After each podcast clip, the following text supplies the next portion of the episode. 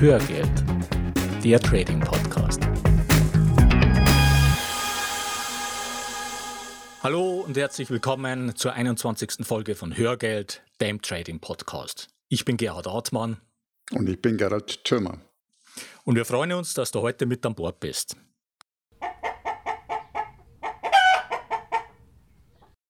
Wir haben uns heute ein Thema vorgenommen, das wir in früheren Folgen schon ein paar Mal gestreift haben und das wir in der letzten Folge als fünften und wichtigen Baustein für deinen Umgang mit Geld beschrieben haben. Und zwar beschäftigen wir uns heute mit der Frage, wie diversifiziere ich richtig? Mhm. Und das Thema ist so komplex, dass man darüber wirklich promovieren könnte und ein Wissenschaftler hat dafür auch den Nobelpreis erhalten. Aber keine Sorge, wir wollen versuchen, das möglichst praktisch und verständlich heute rüberzubringen. Fangen wir also erstmal mit der Begriffsbestimmung an. Was ja. versteht man unter Diversifikation? Und da gibt es eine Redewendung, die das Ganze sehr treffend und auch bildlich mhm. beschreibt. Naja, ich würde sagen, das ist äh, nicht alle Eier in einen Korb legen. Ja, genau, das ist es. Nicht alle Eier in einen Korb legen. Und warum solltest du das beherzigen? Naja, weil der Korb natürlich kaputt gehen könnte mhm. und dann werden alle Eier, das heißt dein gesamtes Kapital, vernichtet. Das heißt, es geht bei der Diversifikation um die Verteilung deiner Investitionen auf verschiedene Körbe. Und damit erreichst du verschiedene Ziele. Grundsätzlich streust du mit Diversifikation dein Risiko. Das heißt, wenn ein Investment schief geht, dann hat das nur eine beschränkte Auswirkung auf dein Gesamtkapital. Zweitens kannst du dadurch eine gleichmäßigere Depotentwicklung erzielen. Und drittens ist es das Patentrezept für die Vermeidung ja. eines Totalverlusts, was wir als fünften Baustein in der letzten Folge besprochen haben. Mhm. Ja, genau. Und da fällt mir gerade ein, da gibt es natürlich auch noch die Alternative, den Stop-Loss, eben gerade auch diesen äh, Totalverlust zu vermeiden. Ja. Genau, und um ehrlich zu sein, der funktioniert nicht immer zu 100 Prozent. Und zwar zum einen technischen, aus technischen Gründen, Slippage, Gaps äh, und so weiter sind ein Grund dafür. Hm. Ein Beispiel, da erinnere ich äh, gerne an die Euro-Schweizer Franken-Thematik. Ja. Da hat die Schweizer Notenbank ohne Ansage die Euro-Stützungskäufe eingestellt. Und damals ging es ja darum, den Mindestkurs von 1,20 Franken zu halten. Und dieses Ziel wurde urplötzlich aufgegeben. Und innerhalb von Sekunden stürzte der Euro zum Schweizer Franken um mehr als 30 Prozent ab. Ah ja. Ja, genau. Und bei vielen Kunden griff einfach der Stopp viel zu spät und die Konten rutschten innerhalb von wenigen Minuten tief ins Minus, hm. bis hin zu den bekannten Insolvenzen beim einen oder anderen Broker. Das heißt, Stop-Loss funktioniert nur in liquiden Märkten. Und Gerhard, du bringst ja später ein Beispiel dazu. Liquide Märkte können auf einen Schlag zu illiquiden Märkten werden. Ja. Äh, dazu aber später noch mehr. Hm. Und dann haben wir natürlich auch noch die psychische Komponente und das Thema hatten wir ja schon öfters. Wie schwer wir uns immer wieder tun, uns von fallenden Investments zu trennen. Ja. Ja, also ein Stop-Loss, egal ob ja. jetzt hart im System hinterlegt oder auch nur, dass du den in Gedanken mit dir rumträgst, ja. der kann niemals eine Diversifikation ersetzen. Ja, Nie und nimmer. Genau. Also das brauchst du, brauchst du auch gar nicht zu versuchen. Also natürlich kannst du und solltest du Stop-Losses verwenden, aber du solltest nicht glauben, dass du damit eine Diversifikation gegenüber Totalverlust äh, realisieren kannst. Das, das mhm. kann nicht funktionieren. Ja. So, jetzt schauen wir uns mal verschiedene Körbe an. Also die engere und klassische Bedeutung von mhm. Diversifikation, die stammt ja aus der Portfoliotheorie. Und da ist zunächst die Diversifikation über Assetklassen gemeint.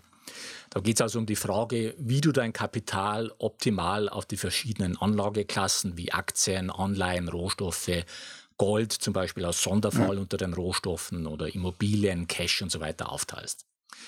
Du kennst vielleicht eine häufig zitierte Faustregel, wonach dein Aktienanteil 100 minus dein Alter betragen soll. Wenn du also zum Beispiel 40 Jahre alt bist, dann sollte nach dieser Formel dein Aktienanteil 100 minus 40, also 60 Prozent sein.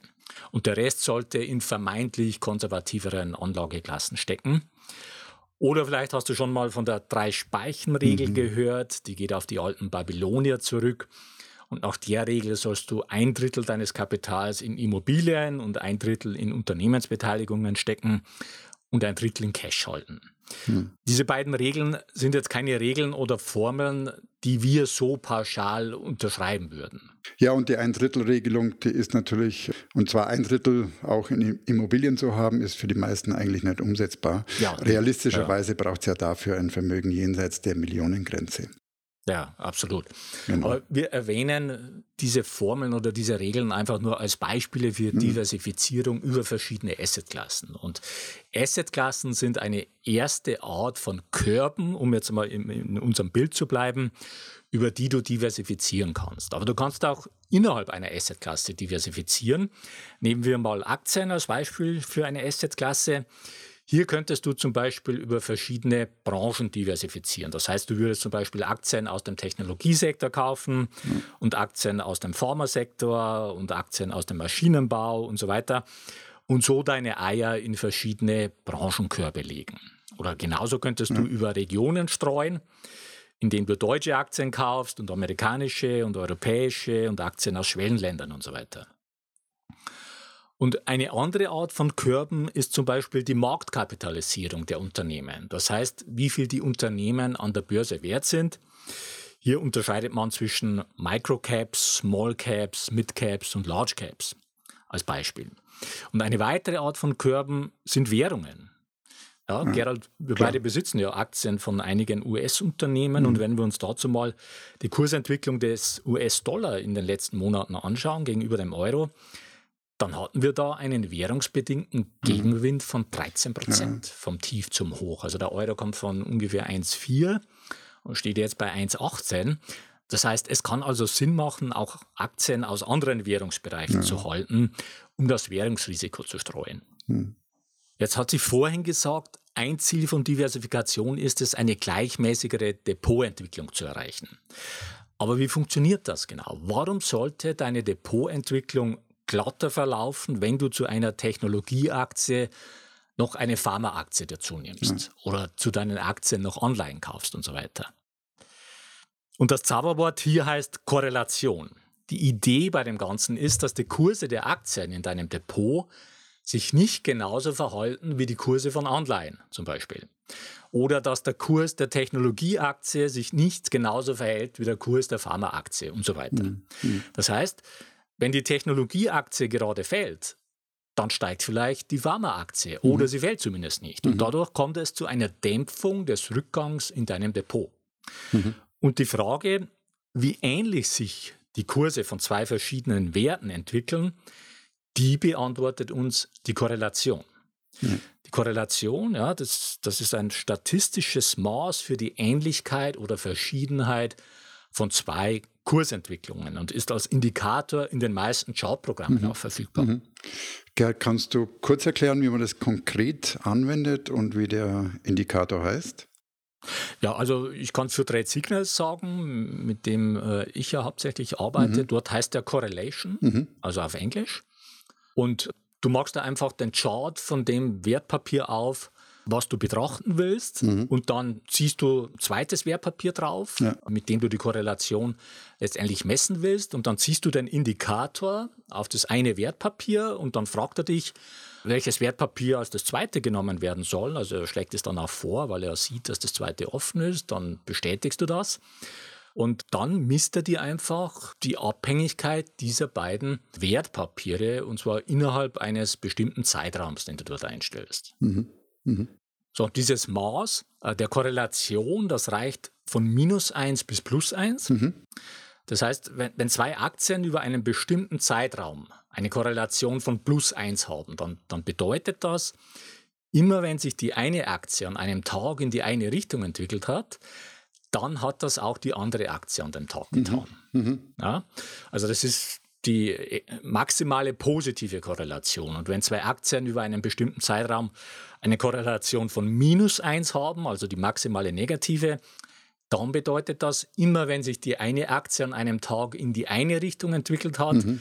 dann hat sich die andere Aktie an dem Tag in die entgegengesetzte Richtung entwickelt. Mhm ich habe das jetzt hier mal ein Beispiel von zwei Aktien äh, ja. geschildert, aber es könnte natürlich auch eine Aktie im Vergleich zu einer Anleihe sein oder zu, zum Rohstoff mhm. oder was auch immer. Es geht einfach um, um Kursreihen. Ja. Mhm. Und eine Korrelation von null bedeutet, dass es überhaupt keinen Zusammenhang zwischen der Kursentwicklung mhm. von zwei Werten gibt. Das heißt, die beiden Werte entwickeln sich völlig unabhängig voneinander. Mhm. Ja, und die Depotbanken, die liefern da inzwischen auch ganz gute Auswertungen. Natürlich ja. immer bezogen auf dein aktuelles Depot. Mhm. Ich kann es mal für, die Comdirect mal kurz reinschauen. Dazu logge ich mich jetzt mal schnell ein bei mir. Okay. Also in dem Fall auf die Depotübersicht, dann im Prinzip sind da zwei Ansichten ganz interessant. Das eine ist die Zusammensetzung.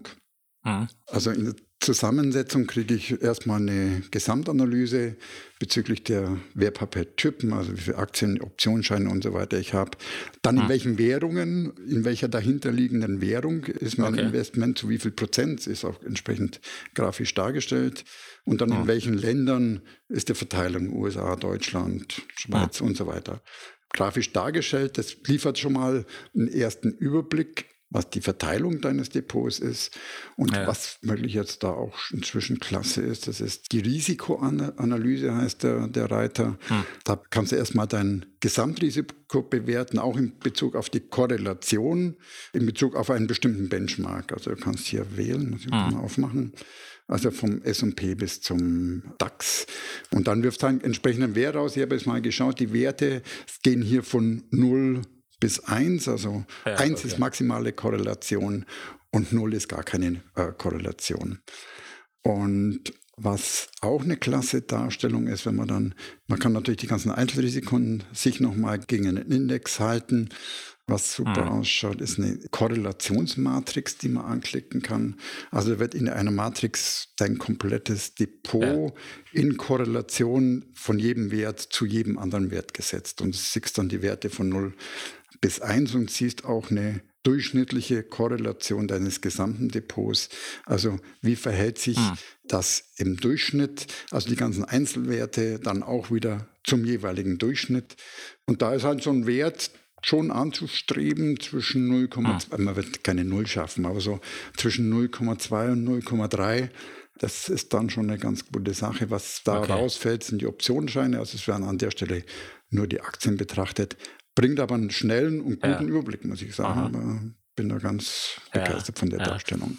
Ja, uns führt das direkt zu einem Mann, der jetzt im August 90 Jahre alt wird und vor 65 Jahren mhm. genau diese Portfoliotheorie begründet hat, auf dem das alles basiert, was du mhm. da jetzt hier bei Comdirect siehst und auch bei vielen anderen Brokern. Mhm. Und dafür 1990 auch den Wirtschaftsnobelpreis erhalten hat. Äh, und zwar ist es Harry Markowitz.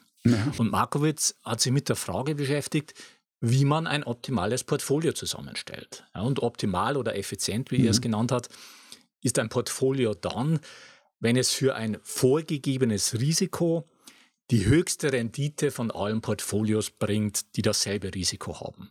Ja, das heißt, ich habe eine gewisse Risikovorgabe, äh, einen Wert von Risiko, was ich bereit bin einzugehen.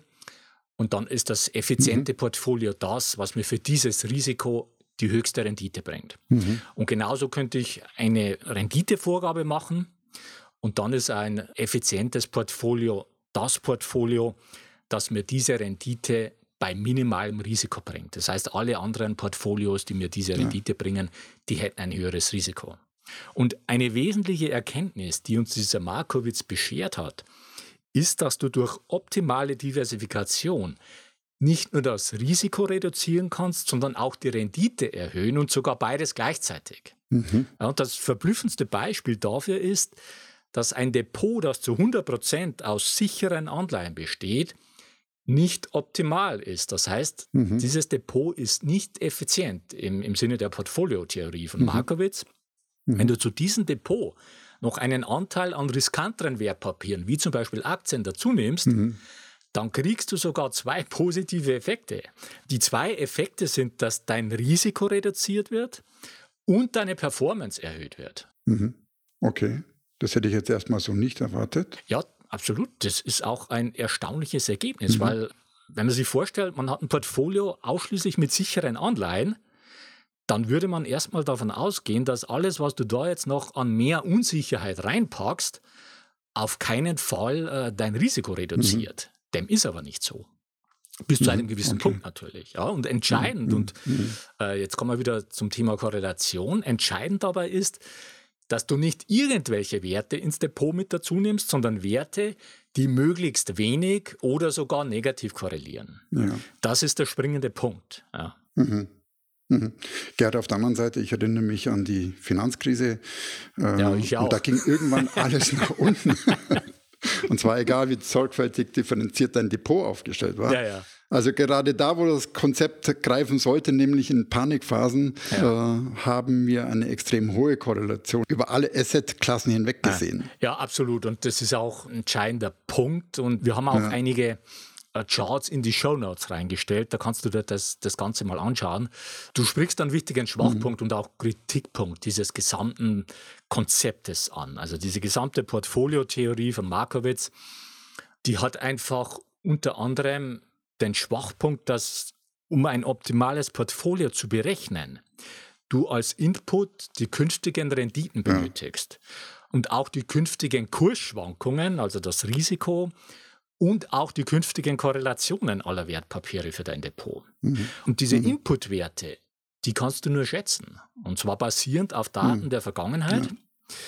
Und es hat sich einfach immer wieder gezeigt, dass diese Schätzungen oft ziemlich daneben liegen. Das heißt, du kannst dir ein optimales Portfolio mathematisch 100% exakt mhm. berechnen lassen, wie du das jetzt vorhin äh, mit deiner Comdirect-Auswertung mhm. äh, praktisch gezeigt hast. Ja. ja. Also ja, auf Punkt genau. und Komma genau kannst du das machen. Das Problem ist, du musst dazu Annahmen treffen, die sehr ungenau sein können. Und das führt zu einer trügerischen Sicherheit. Und wenn ich jetzt noch dazu mhm. sage, dass sich praktisch die gesamte Finanzindustrie auf diese Portfoliotheorie abstützt, dann erkennt man schnell das Ausmaß der Problematik. Mhm. Ja, aber das mhm, bedeutet okay. jetzt nicht, dass diese gesamte Portfoliotheorie völlig nutzlos wäre, sondern Du musst dir nur darüber im Klaren sein, was du von ihr erwarten kannst und was nicht. Ja, aber mhm. es ist wirklich mhm. auch ein großes Problem, jetzt neben dieser Schätzung, dass einfach in Ausnahmesituationen, in Panikphasen die Korrelationen explodieren und einfach Werte, die vorher mhm. relativ ja. unkorreliert waren oder relativ schwach korreliert waren, plötzlich deutlich stärker positiv ja. korrelieren. Und positiv korrelieren heißt, wenn das eine fällt, fällt das andere auch. Ja. Und das ist ja eigentlich das, was man das, mit was dieser Diversifizierung genau. äh, mit geringer oder negativer Korrelation vermeiden wollte. Ja. ja, genau. Gerd, lass uns an dieser Stelle noch kurz vom Trade-off sprechen, ja. also von der gegenläufigen Abhängigkeit bei einer hohen Diversifikation über Assetklassen hinweg, aber auch innerhalb einer Assetklasse, ja. kostet es Performance. Absolut. Also je breiter diversifiziert wir unterwegs sind, umso durchschnittlicher wird das Ergebnis. Ja. Ich denke, das ist okay in erster Linie, wenn es um den Vermögenserhalt geht, also typischerweise bei großen Vermögen. Mhm. Wenn dein Ziel der Aufbau eines Vermögens ist, dann wird eine breite Diversifikation schon irgendwie zum Problem. Ja. Ein durchschnittliches Ergebnis ist hier einfach nicht befriedigend. Ja. Ja, auch das ist ein entscheidender Punkt. Es ist einfach, wie du sagst, ein großer Unterschied, ob ja. du schon ein größeres Vermögen hast oder ob du erst einen Vermögensgrundstock ja. aufbaust. Das erfordert auch unterschiedliche Strategien. So, jetzt hatte ich vorhin von der engeren klassischen Definition von Diversifikation gesprochen, wie sie in der Portfoliotheorie verwendet wird, nämlich Diversifikation über Assetklassen oder auch innerhalb von Assetklassen. Es gibt aber auch noch eine breitere Auslegung von Diversifikation. Es gibt also noch andere Arten von Körben, über die du dein Kapital verteilen solltest. Und ein Beispiel dazu haben wir in der letzten Folge und auch in einer früheren Folge schon mal gebracht. Nehmen wir an, du hast in deinem Depot Zertifikate auf unterschiedliche Unternehmen aus unterschiedlichen Branchen und unterschiedlichen Regionen und Währungen weltweit. Bist also bestens diversifiziert. Aber 90 Prozent deiner Zertifikate haben denselben Emittenten. Nehmen wir an die Deutsche Bank. Wenn die Deutsche Bank jetzt irgendwann in wirtschaftliche Schwierigkeiten kommen sollte, was nicht mehr ganz so unwahrscheinlich ist, wie die mhm. letzten Monate gezeigt mhm. hatten, ja, und, und Staatshilfe beantragen muss, dann hast du eine gute Chance, dass damit 90 Prozent deines Depots wertlos wird. Ja. Weil du dein Kapital nicht auf verschiedene Emittentenkörbe verteilt hast. Mhm. Und das ist auch ein Beispiel dafür, was du, Gerald, vorhin angedeutet hast. Nämlich normalerweise sind Zertifikate ein liquider Markt und du mhm. kannst dort sekündlich ja. handeln. Ja. Im Fall einer Bankenrettung wird dieser liquide Markt aber schlagartig illiquide. Du wirst keine Mitteilung von der Bank oder von der Bundesregierung erhalten, mhm. dass du innerhalb der nächsten Wochen sukzessive deine Zertifikate verkaufen mhm. sollst, sondern es wird am Sonntag eine Meldung geben, dass die Bank Staatshilfe in Anspruch nimmt und am Montag gibt es keinen Markt mehr für deine Zertifikate. Mhm. Auf einen Schlag. Und deine Stop-Losses, egal ob du die im System hinterlegt hast oder nur mental mit dir rumgetragen hast, die sind mhm. damit Makulatur. Ja. Und eine weitere Korbart sind die Banken, bei denen du dein Cash liegen hast. Hm. Ja, also die Einlagensicherung, die gilt in Europa äh, beziehungsweise in der, in der Eurozone bis 100.000 Euro pro Bank. Alles, was du darüber hinaus bei der Bank geparkt hast, ist im Ernstfall verloren. Und genauso bei den Brokern. Auch hier gibt es Obergrenzen für die Cash-Beträge. Ja. Und die CFD-Positionen, die du bei einem Broker offen hast, die werden im Insolvenzfall mit hoher Wahrscheinlichkeit wertlos. Wie gesagt, mit Alpari haben wir das Ganze äh, erlebt und da gibt es auch noch, noch andere Beispiele in der Vergangenheit. Auf jeden Fall werden die dann wertlos, wenn der Broker ein Market Maker ist und dein letztendlich Counterpart für deine CFDs. Ja. So, und nach allem, was wir jetzt gehört haben, stellt sich die Frage, was ist denn nun hm. sinnvoll in Bezug hm. auf Diversifikation? Hm. Wie sollst du jetzt damit umgehen? Und als erstes ist wichtig, dass du das Thema Diversifikation breit betrachtest. Das ja. heißt, dass du alle verschiedenen Arten von Körben identifizierst, die kaputt gehen können. Also nicht nur im Sinne der Assetklassen, sondern eben auch Emittenten, Banken, Broker und so weiter. Und das Ganze, was wir hier vorstellen, ist sicher keine vollständige Liste, die wir hier besprochen haben. Ja? Mhm. Mhm. Genau. Also es geht vor allem um die Vermeidung des Totalverlustes. Ja, ganz genau. Baustein Nummer 5 mhm. aus der mhm. letzten Folge. Und man ja. wird sich manchmal wundern, über welchen Korb so ein Totalverlust entstehen kann. Ja, man muss da wirklich ganz neutral, objektiv mhm. und sehr argwöhnisch auf die verschiedenen Körbe schauen. Mhm. Ja, und zum mhm. Zweiten solltest du bedenken, dass dich eine breite Diversifikation über Assetklassen hinweg, also auch innerhalb einer Assetklasse, in der Regel Performance kostet, wie du vorhin schon mhm. gesagt hast. Ja. Und mhm. die Anleihen, die fallen ja praktisch als Assetklasse aufgrund der schlechten Renditen momentan aus. Ja, und, ja. und Rohstoffe, das haben wir in einer früheren Folge auch schon mal besprochen, die eignen sich aufgrund der Konstruktion mhm. der verfügbaren Finanzinstrumente nicht wirklich für ein mhm. Langfristinvestment. Man kann damit mhm. traden, aber für ein Langfristinvestment mhm. ist es nicht wirklich sinnvoll. Bleibt noch Gold, über das man nachdenken mhm. kann. Ja. Mhm. Und wie wir vorhin schon gesagt haben, wenn du einen Vermögensgrundstock aufbauen willst, dann wird das sehr schwierig, wenn du zu breit diversifizierst. Ja. Unterm Strich bleibt nicht viel übrig und mir gefällt da eine Kombination eigentlich ganz gut zwischen zum ersten ETFs als Basisinvestment, ja. weil hier bist du bei entsprechender Auswahl gut diversifiziert und du bekommst eine durchschnittliche Performance. Hm die so schlecht gar nicht sein muss über die Laufzeit dann betrachtet. Ja.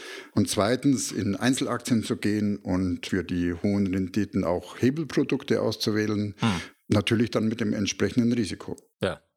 Ja, und es gibt auch noch eine weitere äh, Form der Diversifizierung, die wir auch in der früheren mhm. Folge äh, schon mal besprochen haben ja, genau. oder mehrfach schon mal angesprochen haben. Das ist der Sparplan. Ja, wir haben das am Beispiel der mhm. Deutschen Telekom schon mal dargestellt. Mhm. Mit einem Sparplan erhältst du ein komplett anderes Rendite-Risikoverhalten als mit einem Einmalinvestment. Das heißt, wenn du einen Sparplan implementierst, hast du automatisch schon eine erste Diversifizierung vorgenommen. Ja. Wenn nämlich ja. die Börsen nach unten gehen, dann bedeutet das einen Renditekick für mhm. deinen Sparplan, mhm. weil du in der Phase immer regelmäßig günstig nachkaufst. Mhm. So, und schauen wir uns jetzt noch dein Aktiendepot an. Mhm. Hier können wir sagen, dass alles, was über zehn verschiedene Aktien mhm. hinausgeht, einfach unübersichtlich wird und für mhm. dich im Nebenjob nicht sinnvoll mhm. handelbar. Also für mich ist es jetzt noch mal ein anderes Thema, weil ich mache das Fulltime. Ja, ich kann auch 20 oder 30 Werte mhm. äh, verfolgen, weil das ist mein Hauptjob. Aber in der Regel wirst du mhm. das ja nebenbei machen. Und dann sind einfach zehn Werte äh, die Obergrenze. Und da fällt man natürlich auch Warren Buffett ein mit, seiner, mit seinem äh, bekannten Zitat. Ja. Und zwar, das heißt, da breite Diversifikation ist nur dann nötig, wenn Investoren ihr Handwerk nicht verstehen. Provozierend halt genau. wie immer. ja, ich glaube, den können wir uns nur anschließen. Und ähm, es gibt noch eine zweite Art äh, Warren Buffett, äh, das ist der William hm. O'Neill ein bekannter ja. Investor und der Gründer des äh, Börsendienstes IBD, äh, Investors Business Daily, glaube ich, heißt es. Und der schlägt sogar vor, dass du nur drei bis fünf verschiedene Werte hältst in deinem Depot. Mhm. Ja? Mhm. Und egal wie du dich jetzt entscheidest, wichtig ist, dass du über Branchen, Regionen und Währungen diversifizierst. Und damit kommen wir zum Fazit für die heutige Folge. Erstens, mit Diversifikation streust du dein Risiko und erreichst eine gleichmäßigere Depotentwicklung. Und Diversifikation ist das Patentrezept für die Vermeidung eines Totalverlusts. Zweitens, die Portfoliotheorie von Markowitz liefert interessante Erkenntnisse, wiegt dich aber in einer falschen Sicherheit. Trotzdem ist die Korrelation von verschiedenen Werten ein Kriterium, das du bei der Diversifikation schon beachten solltest. Drittens, Stell sicher, dass du das Thema Diversifikation in seiner gesamten Breite betrachtest und alle Arten von Körben identifizierst, mhm. die kaputt gehen könnten. Also auch Emittenten, Banken, Broker und so weiter. Viertens, je breiter du diversifizierst, umso mehr Performance kostet dich das ab einem gewissen mhm. Punkt. Ja. Fünftens, die Rendite für deinen Vermögensaufbau kommt von Aktien und die Beschleunigung kommt von Hebelprodukten. Mhm. Sechstens, mit einem Sparplan hast du schon eine erste Form von Diversifikation gegenüber Einmalinvestments. Und siebtens, mehr als zehn verschiedene Werte in deinem Depot sind nicht sinnvoll handelbar. Mhm. So, und jetzt zu unserem Pick der Woche. Mhm. Ja, habe ich was mitgebracht und zwar ich musste oder ich durfte, je nachdem, letzte Woche mein Smartphone austauschen und wechseln. Okay. War früher die Hölle, bis dann wieder alles ja. gelaufen ist. Ich muss sagen, heutzutage eigentlich keine große Sache mehr. Ich kann jetzt äh, vor allem natürlich für die Apple-Welt sprechen. Ich denke, bei Android wird es nicht viel anders sein. Also Backup in die hm. Cloud ziehen oder auf dem lokalen PC, gegebenenfalls vorher die Smartwatch entkoppeln. Ja. Ein Hinweis vielleicht an der Stelle, die Health-Daten werden dann nur gesichert, wenn das Backup verschlüsselt ist und du es mit einem Passwort sicherst. Und eins war es auch noch wichtig, da bin ich ganz kurz drüber gestolpert, auf dem neuen und auf dem alten Gerät muss auf jeden Fall die aktuelle iOS-Version installiert sein. In der heutigen Zeit denke ich sowieso ein Muss, wenn dir die Sicherheit deiner Daten am Herzen liegt. Also Bäcker aufs neue Gerät einspielen, fertig. Das hat bei mir weniger wie 15 ah. Minuten gedauert und alles hat wieder perfekt funktioniert und alle Apps installiert, Kalender, Kontakte und so weiter. Okay. In meinem Fall habe ich das ganz kurz getestet, mein altes Gerät weitergegeben in, in, innerhalb meiner Familie. Der Sohnemann hat es natürlich sofort gelöscht und für sich neu aufgesetzt und ich dachte, ja, ich habe ein Backup. Und da war jetzt auch der Denkfehler bei mir. okay. Was ich nicht bedacht habe, waren die Authentisierungs-App der Broker und Banken. Ja. Also zum Beispiel Indective Brokers, die sichern den Zugang über Zwei-Faktor-Identifikation, hm. also zum einen Passwort- und Zugangskennung und zum anderen Besitz des Gerätes mit einer entsprechenden App und dann die Identifikation über den Fingerprint. Ja. Die Inkdiba macht es genauso in, in etwa. Hier werden aber die Einzeltransaktionen abgesichert über ein entsprechendes Verfahren. Andere deutsche hm. Banken setzen auf Sicherheit, äh, unter anderem mit dem Fototan-Verfahren. Hm. Was aber allen gemeinsam ist, es muss jeweils die entsprechende Bank-App auf dem Smartphone installiert sein. Und die gültigen aktuellen Gerätekennungen sind bei der oh. Bank jeweils hinterlegt oh, oh, und werden abgeprüft. Okay. Das macht natürlich aus Sicherheitsgründen sehr viel Sinn. Ja. Und auch, dass diese nicht so einfach ausgetauscht werden können. Was ich nicht bedacht habe, und äh, das hat die Konsequenz, dass alles geht, nur nicht die Bankzugänge. Ja. Die entsprechenden Apps sind zwar da, funktionieren aber nicht. Ah. Also funktionieren schon, aber ich kann keine Bankgeschäfte damit erledigen. Das ist eigentlich kein großes Ding, wenn man beide Geräte noch im Besitz hat und das alte noch nicht gelöscht ist, was bei mir aber der Fall war. Okay. Das heißt, du musst dich dann immer noch durch die Anweisungen der jeweiligen Bank durchlesen. Für einen Gerätewechsel gibt es da einfach gute Anleitungen. In Summe ist das Ganze aber ganz komfortabel gehalten. Hm. Wie gesagt, wenn du noch beide Geräte im Besitz hast. In meinem Fall hat es in der Tat mehrere Tage gedauert, bis ich mich wieder so authentisieren konnte, wie es ei, vorher ei, war. Ja. Das heißt, Anrufe bei den Banken, neue ah. TAM-Briefe, in Summe so das ganze Szenario durch und ja. dafür hatte ich weder Zeit noch Lust. Ja. also mein Fazit, genau. Ja. Mein Fazit dazu ist beim nächsten Mal, weiß ich es hoffentlich besser, kann mich erinnern äh, und ich behalte das alte Gerät so lange, bis ich wirklich alles durchgetestet habe und speziell die Banking-Apps. Genau. Okay. Das wäre ja. von meiner Seite der Pick der Woche ja, gewesen. Gut zu wissen. Gut ja. zu wissen, ja. So, und damit kommen wir jetzt zu unserer Bitte in eigener Sache. Wenn dir unser Podcast gefällt, dann würden wir uns freuen, wenn du eine kurze Rezension in iTunes reinstellst. Das geht ganz einfach und schnell und hilft uns im Ranking weiter nach oben zu kommen und besser gefunden zu werden und ist für uns eine zusätzliche Motivation, mit Hörgeld weiterzumachen. Und wir freuen uns auch über Likes auf facebook.com slash Hörgeld. Mhm. Und wenn du Fragen oder Anregungen für uns hast oder wenn wir bestimmte Themen vertiefen sollen, dann schreib uns bitte an feedback.hörgeld.com oder nutzt die Kommentarfunktion auf unserer Webpage hörgeld.com. So viel für heute. Die Shownotes zur heutigen Sendung mit ergänzenden Charts und Links findest du unter hörgeld.com slash 021. Bleibt noch der Ausblick auf die nächste Folge. Da werden wir verschiedene Bücher zum Thema Börse und Trading besprechen. Mhm. Vorher gehen wir aber erstmal in die Sommerpause. Das heißt, die nächste Folge wird dann am 15.09. erscheinen. Bis dahin eine gute Zeit. Ja, mach es gut und wir wünschen dir weiter viel Spaß mit dem Thema Börse.